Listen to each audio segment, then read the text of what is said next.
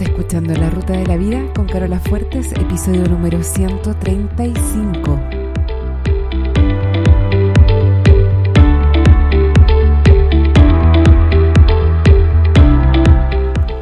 Porque lo importante no es el destino, lo importante es el camino. No se trata de lo que logramos, sino de en quienes nos convertimos en el proceso, porque solos podemos llegar rápido, pero juntos llegamos más lejos. Te invito a compartir el camino. Bienvenido a la ruta de la vida.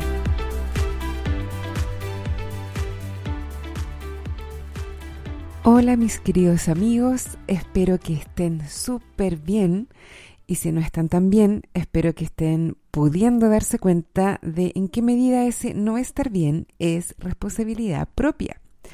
Siempre tendemos a creer que la causa de nuestras emociones son otras personas o situaciones o cosas que nos pasan o que no nos pasan y la verdad es que eso es súper desempoderador y además es completamente falso pero probablemente si llevas escuchando un tiempo el podcast, eso ya lo sabes.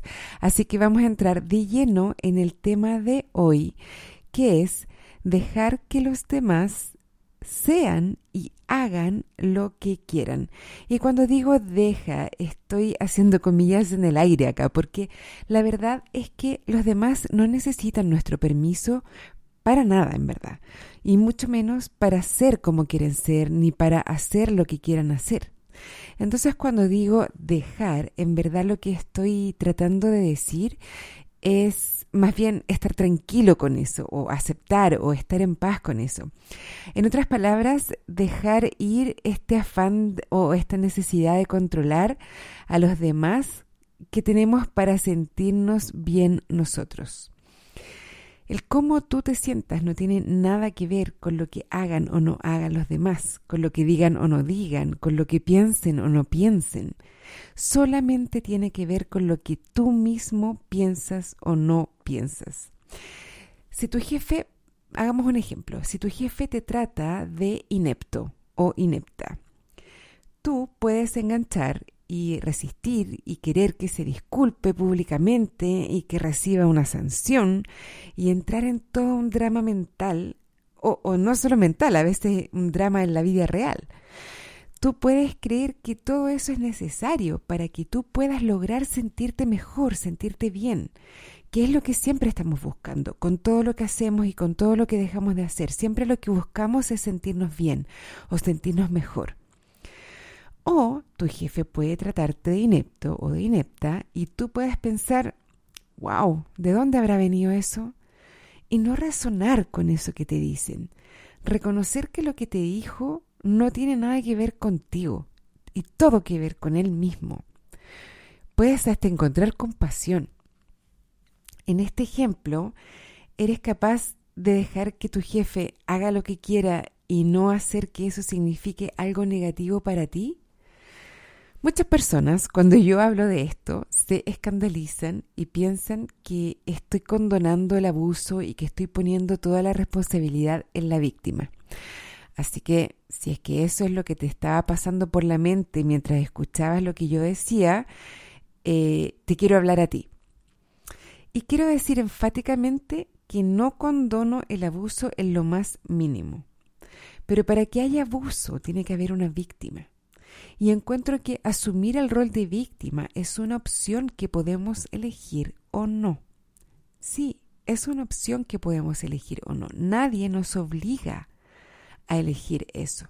En la mayoría de los casos. Digo en la mayoría de los casos porque sí hay situaciones más extremas donde puede haber amenazas físicas y, y la verdad es que no me estoy refiriendo a esos casos extremos. Pero en el caso del ejemplo, a mi modo de ver, lo más adecuado es poner un límite. Yo hice un episodio completo respecto de los límites personales, que te recomiendo escucharlo si es que aún no lo has hecho. Es el número 101. Básicamente, un límite es algo que tú haces cuando el otro hace algo que tú no quieres tolerar. Por ejemplo, tú podrías decidir que si tu jefe te dice inepto, tú te vas a parar y vas a salir de la oficina o de la sala de reunión. Un límite personal no es algo que le prohíbes al otro hacer, sino es algo que, reconociendo la libertad del otro para hacer lo que quiera, es algo que tú vas a hacer si ese otro hace algo que tú no quieres aceptar. Por ejemplo, a mí no me gusta cuando mis hijos y mi marido juegan brusco. Yo me pongo súper nerviosa. Ellos lo pasan súper bien, se ríen y todo, pero por lo general alguien termina llorando. Pues bien, yo no les digo que no lo pueden hacer, pero si lo hacen, yo me voy a otra habitación. Y si alguien queda llorando, bueno, me toca consolar si es que quiero hacerlo. Si estoy en un grupo con amigas y alguien se pone a fumar, por ejemplo, y no tengo cómo evitar que me llegue el humo, yo me voy a ir por un rato, porque soy súper alérgica al humo. Me empiezan a llorar los ojos, me empieza a correr la nariz. Yo no le digo a la otra persona que no puede hacer lo que está haciendo, pero yo tengo mi límite y lo refuerzo. Si alguien viene a mi casa, por ejemplo, sin avisar, yo no abro nunca la puerta. Nunca abro cuando suena el timbre y no estoy esperando a alguien o no me han avisado que alguien va a venir o me van a venir a dejar algo. Yo no les digo a los demás que no pueden venir si no avisan. Pero yo les digo lo que voy a hacer si es que lo hacen. En el ejemplo anterior, en el ejemplo del el jefe, es fácil ver cómo creemos que lo que otros hacen o dicen es la razón de cómo nos sentimos. Aunque en verdad no sea así, es fácil confundirse cuando es un ejemplo así como un jefe diciéndote inepto. Pero nunca es esa la razón de cómo nos sentimos, siempre son nuestros pensamientos. Hay veces en que la relación no es tan directa, como en el caso del ejemplo del jefe, y por lo mismo es más difícil ver cómo estamos cayendo en ese mismo juego. Por ejemplo, esta mañana hacía mucho frío y mi hijo se puso una camiseta manga larga para ir al colegio, que es nueva, la compramos el fin de semana. Siempre usa con manga corta y esta se la compramos porque los días están muy helados, sobre todo a la hora en que él sale para ir al colegio. Bueno, al minuto que se la puso, por alguna razón no le gustó y se la quería cambiar. Pero ya teníamos que ir saliendo y no alcanzaba a cambiarse. Así que le eché en su mochila una de manga corta para que si seguía incómodo, cuando llegara al colegio se la cambiara. Pero se enojó mucho, se fue muy, muy enojado. A mí me da pena y honestamente tengo que hacer una pausa y un trabajo consciente para no querer manipularlo a él, para sentirme mejor yo porque la verdad es que verlo pasarlo mal por algo así de sencillo a mí me incomodaba mucho, como que encontraba que era súper innecesario que estuviera pasándolo mal por eso. En verdad la que quería sentirme bien era yo.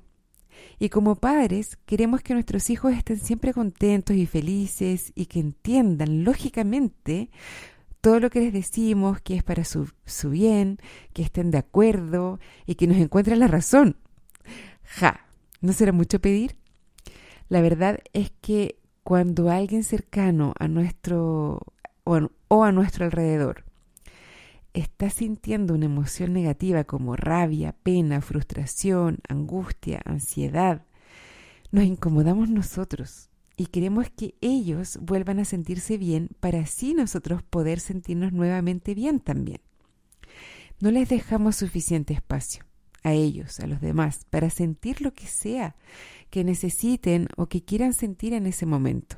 Queremos que vuelvan a la felicidad para así sentirnos bien nosotros. Nos decimos que lo hacemos por ellos, porque queremos que se sientan bien, y no reconocemos que en parte al menos es porque a nosotros nos incomoda su malestar. No respetamos el malestar ajeno, los tiempos ajenos, porque creemos que nuestro bienestar depende del bienestar de nuestros seres queridos. Como que no podemos estar felices si es que al lado nuestro hijo, nuestra pareja, nuestro hermano, nuestros padres no están felices. Creemos que habla mal de nosotros en nuestro rol de madre, de amigo, de esposa, de hija, si la otra parte de esa relación está sintiendo emociones negativas. Pero nada de eso es verdad. tú puedes ser feliz aun cuando alguien cercano tuyo no lo sea. Yo sé que muchos de ustedes se están escandalizando en este momento y probablemente me van a llegar mensajes y no quiero decir eh, hate mail, correo de odio, pero van a estar en desacuerdo y eso está perfecto, no tengo ningún problema con eso. Y uno de los argumentos o, de las críticas que escucho con más frecuencia es que esto es como falta de empatía, que es egoísmo o que es como ser robots. Esas son las cosas que más escucho. Y yo siempre aseguro que lo contrario es verdad. Y en persona me cuesta explicarlo, así que ahora en el podcast voy a hacer mi mejor esfuerzo. Cuando queremos que el otro se sienta bien y nos decimos que es porque queremos su bien, estamos tratando de manipularlo, de controlarlo, y en esto dejamos de verlo, de ver al otro. Dejamos de ver a esa persona real que está enfrente de nosotros y solo vemos a la versión feliz que queremos que sea rechazamos a quien ese otro está siendo. Es como que pensamos que es inadecuado, es como que lo juzgamos como fuera de lugar, como que no debería estar siendo como está siendo. Y exigimos que cambie y que sea otro. No lo aceptamos incondicionalmente, tal cual es, tal cual está siendo en ese momento. Muchas veces hasta le hacemos ver que su estado emocional nos afecta y casi que lo responsabilizamos por eso, además de lo que él ya está sintiendo. Muchas veces pasa esto con los niños. Eh, decimos cosas como la mamá se va a poner triste si sigues enojado con tu hermano. ¿De qué estamos hablando? Todas las emociones son válidas, pero son propias. Si la mamá se pone triste es por algo que ella está pensando. Por cierto que no es por algo que los hijos hagan o no hagan. Los hermanos pueden enojarse con los hermanos. ¿Cómo sabemos por qué lo hacen siempre? Es normal, es parte de ser humanos. ¿Qué tan dispuesto estás o qué tan capaz eres de convivir con el malestar ajeno? Sin criticarlo, sin juzgarlo, sin tratar de repararlo, esta vida es 50 y 50 y es parte de la riqueza de esta experiencia humana. Los contrastes, yo hice un episodio completo sobre esto, que es el 131, por si no lo has escuchado, se llama Contraste de Emociones. Es súper necesario aprender a convivir con las emociones negativas propias y ajenas, sin querer modificarlas, resistirlas o querer que no existan es súper necesario aprender que no podemos controlar las emociones ajenas. Solo cada uno puede controlarlas desde dentro hacia afuera, tanto las positivas como las negativas. Por eso también hice otro episodio, el número 92. Nadie te puede hacer feliz, así se llama. Te recomiendo escucharlo también. Ni tú puedes hacer feliz a los demás tampoco. A veces ni tú te puedes hacer feliz a ti mismo todavía. Bueno, entender que la frustración de tu jefe es propia de él y no tiene que ver contigo hace tu experiencia mucho más agradable. Entender que la felicidad o infelicidad de tu pareja, de tus hijos, de tus padres, no es tu responsabilidad, ni tampoco está bajo tu control. Esto es clave para tener relaciones más conectadas, más verdaderas, más auténticas y más profundas. Yo sé que te puede sonar un poco contraintuitivo. A mí también me parecía así cuando empecé a pensar de esta manera. Pero lo contrario es cierto. Es súper liberador para ti y para el otro. Por cierto, tú puedes hacer y creer lo que tú quieras, no hay una manera correcta de ser o de pensar, pero yo te ofrezco esta porque es la que he encontrado que hace la vida y la felicidad mucho más fácil, más auténtico y más disfrutable, no sé si es una palabra eso, pero es lo contrario a, a carecer de empatía y es lo contrario a ser robot, porque no estamos anulando al otro, no estamos anulando lo que le pasa, estamos realmente viéndolo, dándole espacio y acompañándolo. No necesariamente contagiándote de esa emoción negativa, pero permitiéndole ser, permitiéndole estar, dándole espacio para vivir lo que tenga que vivir ahí contigo.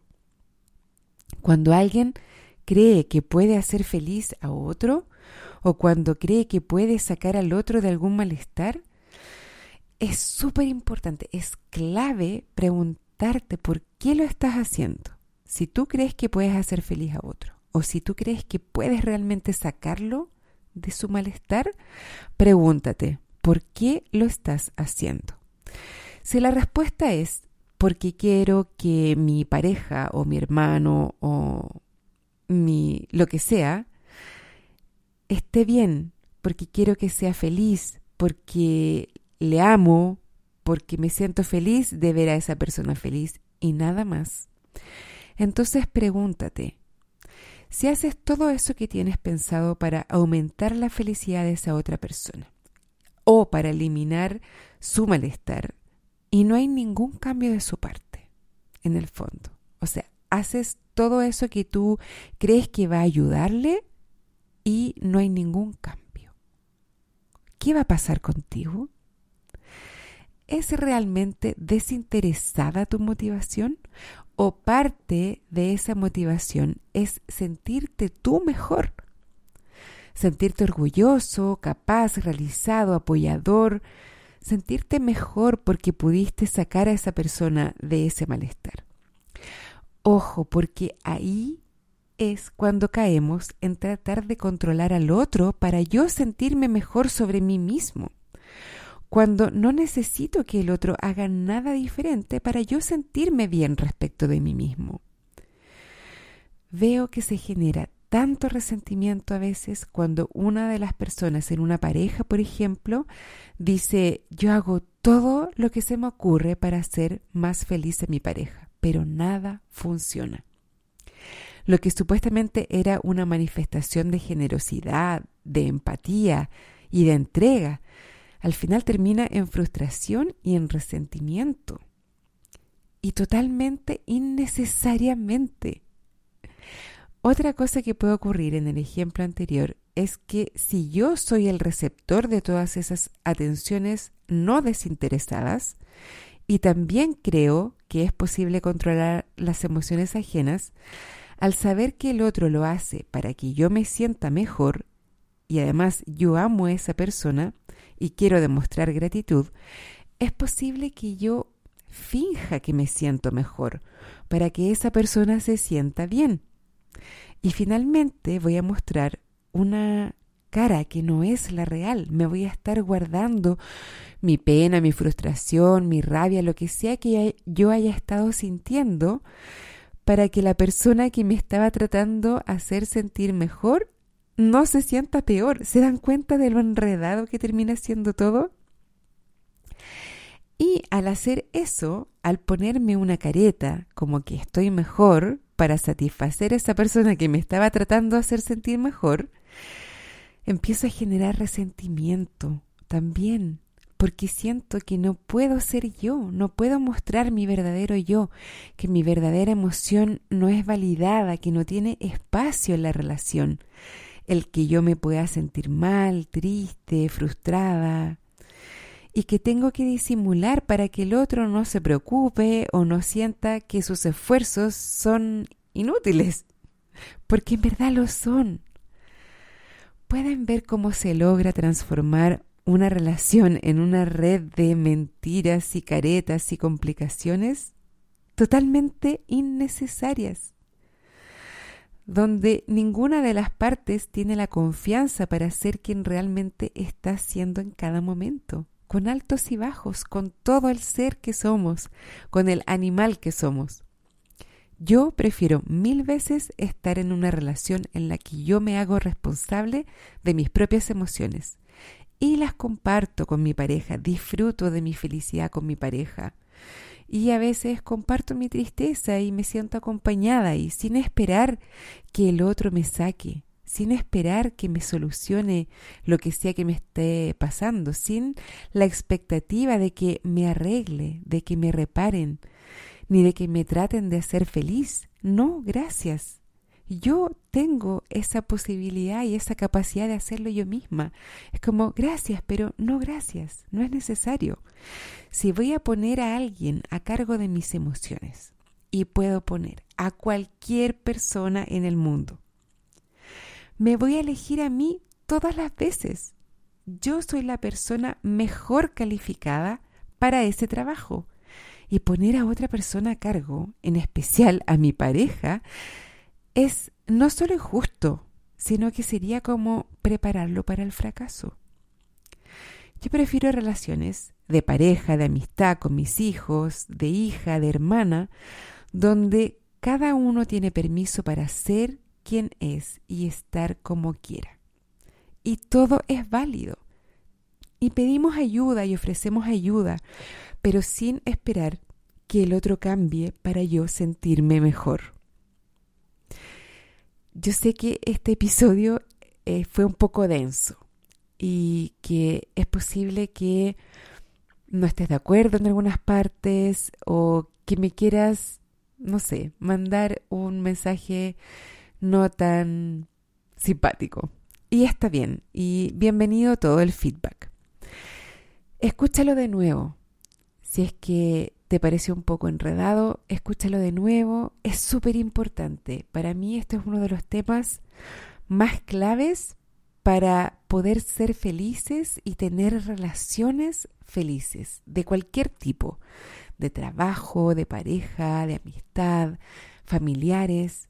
Esto yo creo que es el trabajo más importante si queremos lograr tener relaciones sanas.